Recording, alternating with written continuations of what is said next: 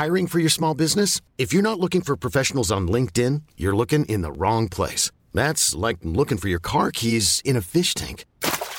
LinkedIn helps you hire professionals you can't find anywhere else, even those who aren't actively searching for a new job but might be open to the perfect role. In a given month, over 70% of LinkedIn users don't even visit other leading job sites. So start looking in the right place. With LinkedIn, you can hire professionals like a professional. Post your free job on linkedin.com slash achieve today.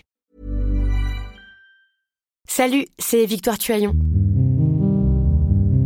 Ces derniers mois, avec mon équipe, on a travaillé sur une série exceptionnelle. Ça s'appelle 20 milieux sous ma chair. L'autrice, Caroline Potier, a exhumé des cassettes audio qu'elle enregistrait pour sa meilleure amie lorsqu'elles étaient ados et qu'elle traversait l'enfer, les violences que lui infligeait son père. À partir de son histoire, Caroline Potier, devenue journaliste, a mené l'enquête. Comment on pourrait éradiquer l'inceste? C'est beau, c'est intelligent, c'est bouleversant, et je pèse mes mots, c'est d'utilité publique. Pour continuer à sortir de l'océan du déni, écoutez 20 milieux sous ma chair, dans le cœur sur la table.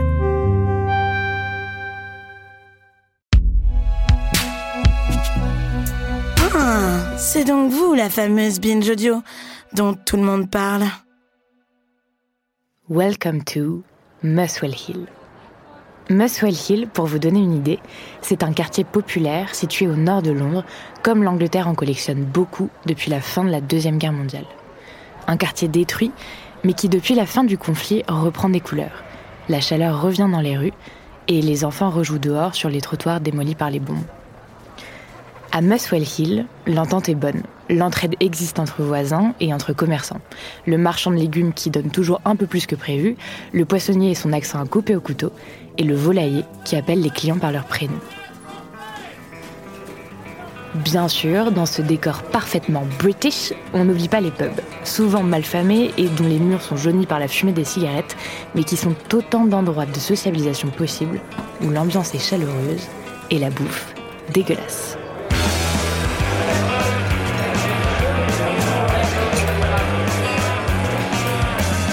Fratrie Rival, épisode 2, les frères Davis. La famille Davis grandit là. On a d'abord le père, Frédéric George, boucher de formation, qui travaille depuis quelque temps comme jardinier, mais qui se retrouve régulièrement sans emploi. Sur son temps libre, il adore traîner dans ses fameux pubs, puis prolonger la soirée chez lui en jouant du piano dans son salon.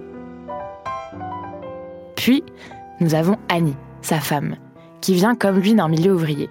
C'est elle qui s'occupe du foyer, de leur petit pavillon, de leurs trois chambres et de leurs huit enfants.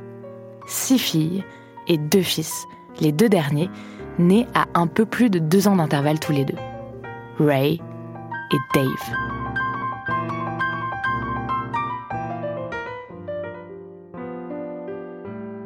Ray et Dave grandissent dans une famille où il y a beaucoup d'amour. On est à la fois réservé, mais capable de rage ou d'exaltation quand on parle politique à table. Mais surtout, on veille à ce que l'environnement familial soit joyeux et sécurisant.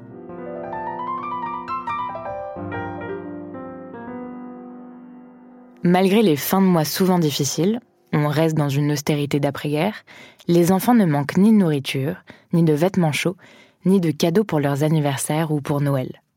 Un amour qui se transmet beaucoup par la musique, qui tient un rôle capital. En plus du père qui s'enfile des pentes de Guinness en écoutant du jazz le soir dans les bars, presque tous les week-ends, c'est la fête à la maison. On invite les amis et la famille élargie, on chante, on danse, on joue du ukulélé ou du piano. Tout ce bruit et cette agitation, ça ressemble à une station de métro aux heures de pointe, avec en musique de fond les standards de l'époque. Des musiques tradies au rock'n'roll, en passant par le blues, et on est heureux. C'est rare, autant de musique dans une maison. Ray, le tout premier fils, grandit dans les jupes de ses six sœurs. Toujours dans les parages quand les copains sont là, quand il danse et chante dans le salon. Pour lui qui est un enfant calme et sérieux, ce spectacle est magique. Mais la naissance de Dave vient troubler cette douce harmonie. Ray supporte mal de ne plus être le petit dernier. C'était lui le chouchou de ses sœurs, et il compte bien le faire payer à Dave. Les deux frangins ne cessent de se foutre sur la gueule. Ils ne ratent pas une occasion pour s'en mettre une. parfois avec les gants de boxe empruntés à leur oncle quand ils sont bien organisés, et parfois à main nue. Un jour, Dave frappe un peu trop fort son grand frère, qui tombe au sol, inconscient. Dave se penche, inquiet, mais Ray, qui avait en réalité faim un malaise, le bat violemment en retour. Pour Dave, qui avait switché du plaisir d'avoir pris le dessus à l'inquiétude de lui avoir fait mal, c'est une trahison. Symbolique, certes, mais une vraie blessure qu'il gardera en lui toute sa vie et qu'il racontera souvent. À mesure qu'ils grandissent, Ray et Dave sont de plus en plus différents. Mais malgré ça, une chose les lie, la musique. Les deux frères apprennent à jouer de la guitare et jouent du skiffle, une sorte de folk, et du rock. Rare moment où ils ne s'engueulent pas. Mais bon, tout ça était un peu trop beau.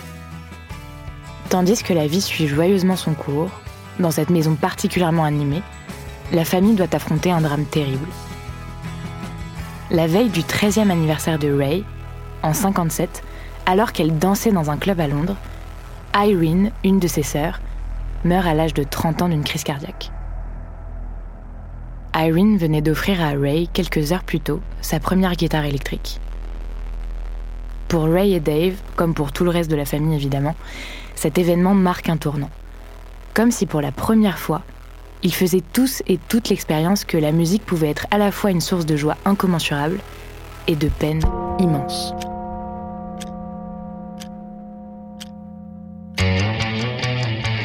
1960, les deux frères sont maintenant au collège. Le rock, qu'ils pratiquaient comme hobby jusque-là, prend de plus en plus de place dans leur vie. Ils recrutent et forment le Ray Davis Quartet. Ils jouent lors de soirées étudiantes, au bal de l'école, ou bien se produisent dans les pubs du quartier. Bon, soyons honnêtes, la salle n'est jamais pleine, et ceux qui applaudissent sont plus animés par de la sympathie pour les deux jeunes hommes que par une profonde admiration. Mais ils font le job, car les deux frères sont appliqués. Ils travaillent dur, répètent souvent, et se passionnent pour un autre groupe qui, à cette période, cartonne. En 63, quatre gars de Liverpool vendent des millions de disques et déchaînent les foules. Pour les deux frères, voilà qui leur donne de l'espoir. Si ça marche pour les Beatles, ça peut marcher aussi pour eux.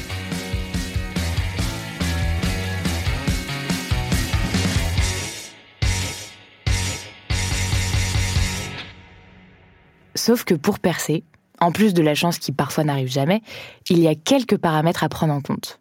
Avoir des compositions suffisamment efficaces, savoir se démarquer, apparaître avec un look reconnaissable et original pour séduire les groupies qui n'existent pas encore, et puis, bien sûr, il faut trouver un nom. Un nom qui dépote. Euh, the Pit, the Pit Wave Band. Et c'est un sacré casse-tête. Ah, The, euh, the Bow Weevils. D'autant qu'ils ne sont jamais, jamais, Non. jamais d'accord. Sinon, The Ravens. Entre-temps, en 1964, Ray et Dave, qui ont respectivement 20 et 17 ans, signent leur premier contrat. The Pit Wave Band.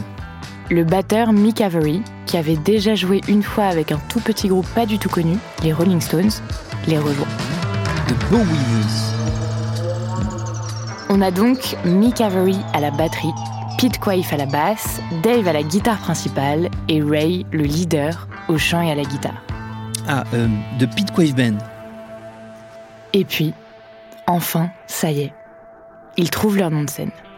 Ils s'appelleront The Kings. The Kings en français, ce sont les perversions sexuelles, les bizarreries, les fétiches, pour honorer tout ce qu'ils représentent. Le décalage, la provocation, les attitudes ambiguës, les riffs un peu sales et le look à la fois efféminé et dandy. Manque plus qu'un petit détail, le succès. En février 64, ils sortent leur premier single, une reprise de Long Tall Sally de Little Richard. C'est un échec. Ils sortent un deuxième single, You Still Want Me, mais là encore, ça fait un gros bide.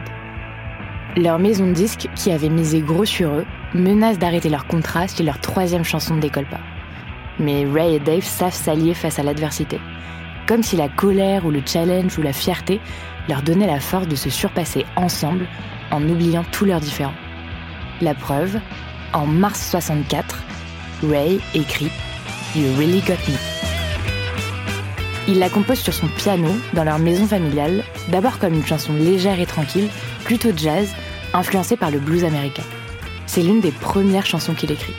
Lorsqu'il l'a fait écouter à son frère, Dave pense qu'il faudrait plutôt la construire autour du son de la guitare. C'est ce qu'ils font. Et ils ont eu raison. En août 64, les Kings chantent ce titre pendant le show télé Ready Steady Go.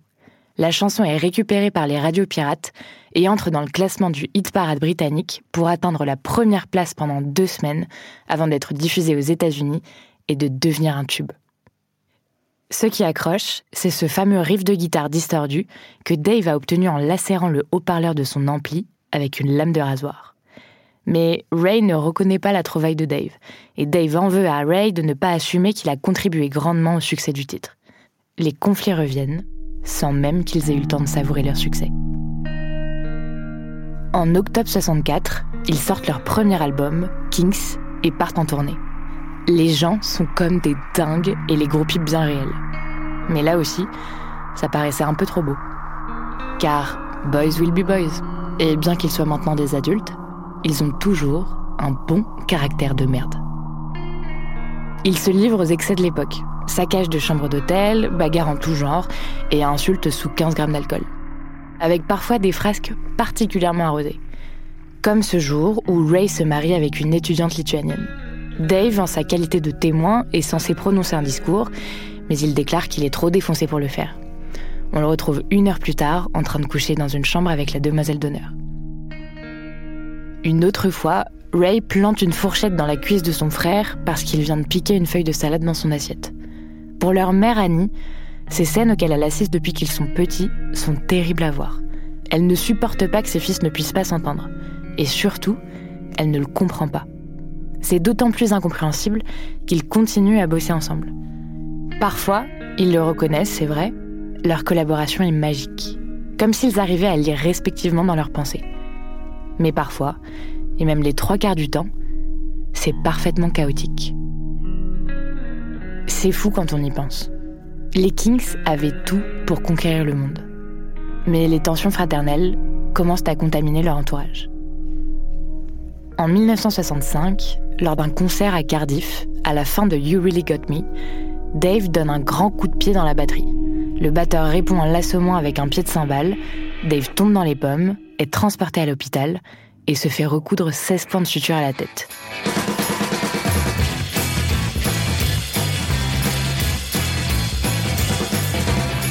Leurs milliers de disques vendus et les fans en furie n'y font rien. Ils sont interdits de jouer sur le sol américain pendant 4 ans. Les raisons ne sont pas hyper précises, mais on les devine. Ils sont trop bagarreurs, ne savent pas se contrôler, boivent trop, sont trop provoques, destructeurs, et ils insultent leur public lors des concerts. Interdit de jouer pendant 4 ans, de 66 à 69. Dans l'histoire du rock, c'est la pire période pour disparaître des radars. Il faut faire partie des groupes qui comptent, ou on n'est plus rien.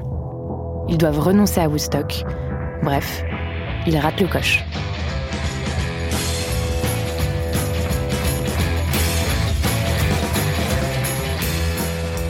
Ironiquement, cette interdiction leur donne la niaque et les soude de plus belle.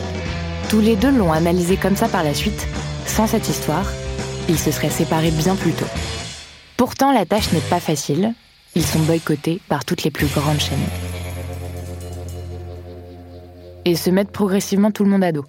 Ils sont interdits de Top of the Pops, l'émission phare de la BBC, rare antenne où ils n'étaient pas encore persona non grata.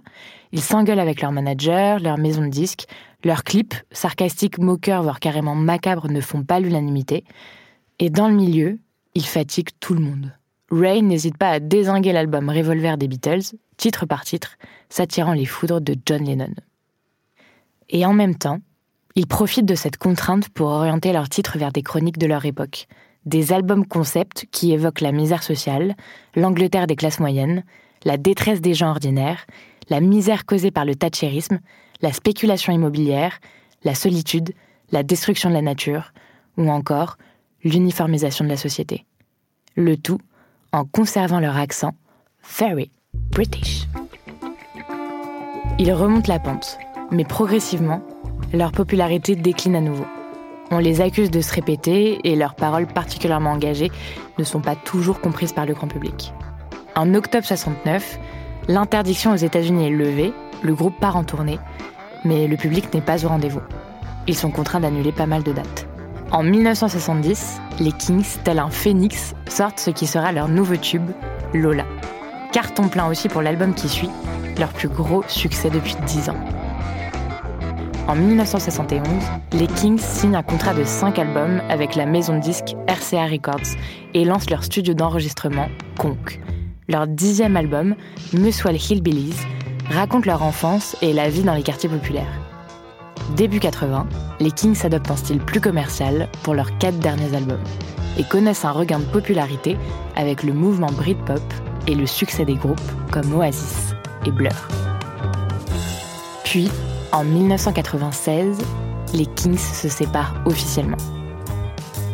Ils ont de plus en plus de projets personnels et malgré la qualité de leur production, le succès commercial n'est pas à la hauteur.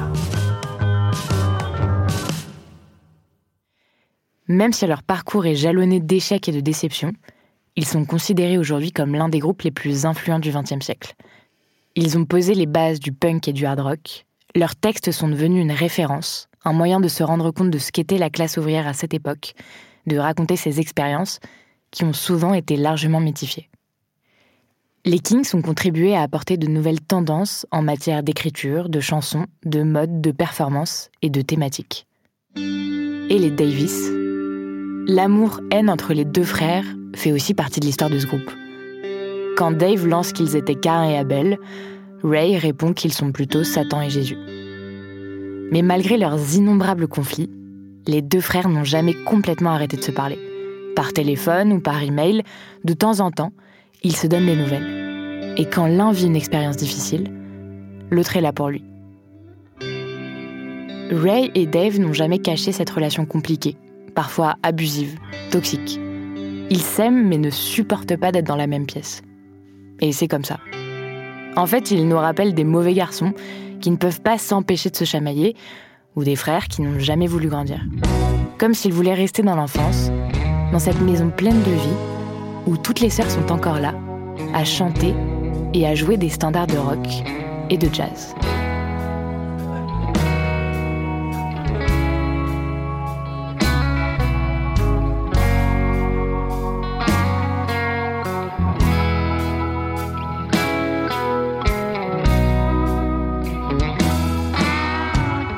De cette histoire, Dave et Ray Davis.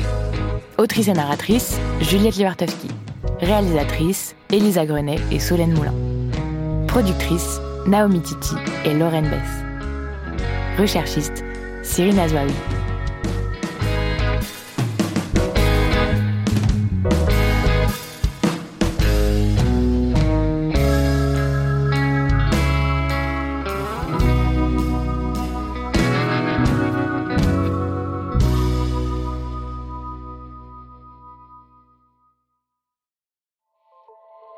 Salut, c'est Sinamir du podcast L'Affaire. En 2016, je suis monté sur un bateau de sauvetage en Méditerranée et ce que j'y ai vu n'a pas changé. En tout, depuis 10 ans, on compte même près de 30 000 morts sur cette mer. Alors dans le naufrage, notre nouvelle enquête, j'ai voulu raconter un cas concret. Comment 130 personnes sont mortes en 2021 à la frontière de l'Europe, malgré des dizaines d'appels de détresse. Qui n'a pas pu les sauver et pourquoi? Qui étaient ces disparus? Et surtout, comment on en est arrivé à ne plus parler de 130 personnes qui meurent le même jour sur un bateau au milieu de la Méditerranée? Le naufrage, c'est la nouvelle série du podcast L'affaire de Paradiso Média. Une enquête que vous pouvez retrouver gratuitement chaque semaine à partir du 27 mars 2024 sur toutes les applications de podcast.